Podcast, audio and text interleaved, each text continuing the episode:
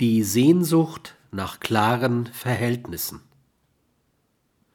In Situationen der kollektiven und meist auch persönlichen Desorientierung wächst die Sehnsucht nach klaren Verhältnissen. Für klare Verhältnisse ist man bereit, nahezu jeden Preis zu zahlen, selbst den fremden Lebens. Um Transparenz zu schaffen, werden Feinde produziert.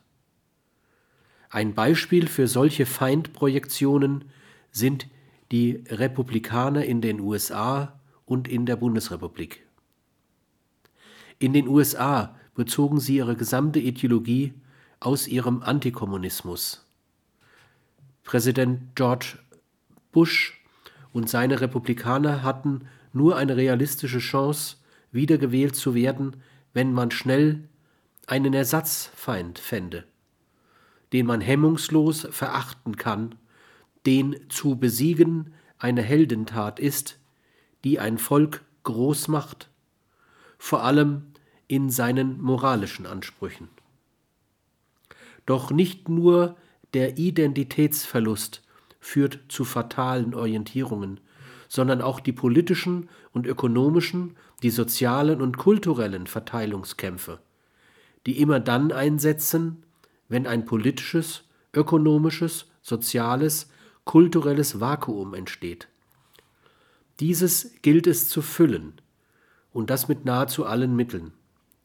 Dass ein solcher Verteilungskampf sozial verträglich geführt werden kann, ist mehr als unwahrscheinlich, da bislang eingeforderte Sozialverträglichkeit an den Grenzen eines Sozialgebildes Halt machte. Nun gilt es, ein Verhältnis zu einer Selbstverträglichkeit, Sozialverträglichkeit zu entwickeln, die alle Menschen unseres Planeten berücksichtigt. Normen einer solch universellen Moral stehen jedoch nicht zur Verfügung, und das macht den Verteilungskampf so unmenschlich neue politische, soziale, kulturelle und ökonomische Gravitationszentren entstehen. Wie sie einmal aussehen werden, weiß noch niemand. Ein großer Krieg ist zum ersten Mal in der Menschheitsgeschichte ausgeschlossen. Wie soll man mit dieser Chance umgehen?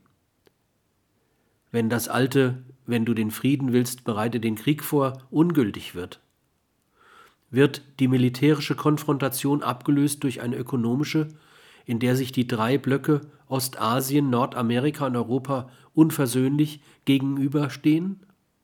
Neue nationale Egoismen tauchen auf, für deren Kontrolle keine Normen bereitstehen.